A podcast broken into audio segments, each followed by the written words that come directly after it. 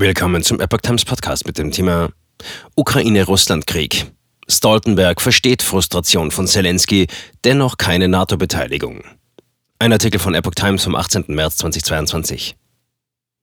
NATO-Generalsekretär Jens Stoltenberg sieht trotz verschiedener Vorschläge und Ideen in der Verteidigungspolitik keine Spaltung innerhalb der NATO-Staaten in Ost und West. Man sei vereint in seinen Entscheidungen und darin, wie man entschlossen, schnell und stark auf die aggressiven Aktionen Russlands reagiert habe, sagte er den ARD-Tagesthemen.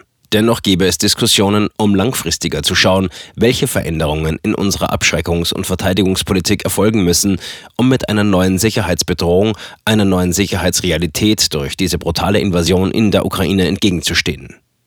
Stoltenberg gab sich zuversichtlich, dass die NATO-Alliierten diese Entscheidungen gemeinschaftlich treffen werden. Weiter kann er die Frustration von Präsident Zelensky, der den Westen immer wieder, auch am Donnerstag im Deutschen Bundestag um Hilfe bittet, verstehen, zumal die Ukraine Opfer eines brutalen, sinnlosen Krieges geworden sei. Dennoch sei die NATO in ihren Möglichkeiten aktiv. Es gebe bereits, so der NATO-Generalsekretär, erhebliche Unterstützung durch die NATO-Alliierten. Die militärische Unterstützung wurde bereits aufgestockt und auch die finanzielle Hilfe. Deutschland spiele eine Schlüsselrolle in diesen Anstrengungen. Als Beispiel nannte er die noch nie dagewesenen Sanktionen gegen Russland, um sicherzustellen, dass Russland einen hohen Preis für diesen noch nie dagewesenen Krieg zahlt.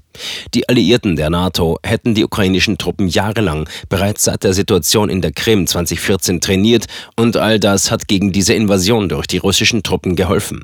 Allerdings müsse die NATO, so Stoltenberg, auch sicherstellen, dass dieser Konflikt nicht außer Kontrolle gerät und über die Grenzen der Ukraine hinaus eskaliert, weshalb das Bündnis seine Einsatzkräfte im Ostbereich der Allianz verstärkt habe.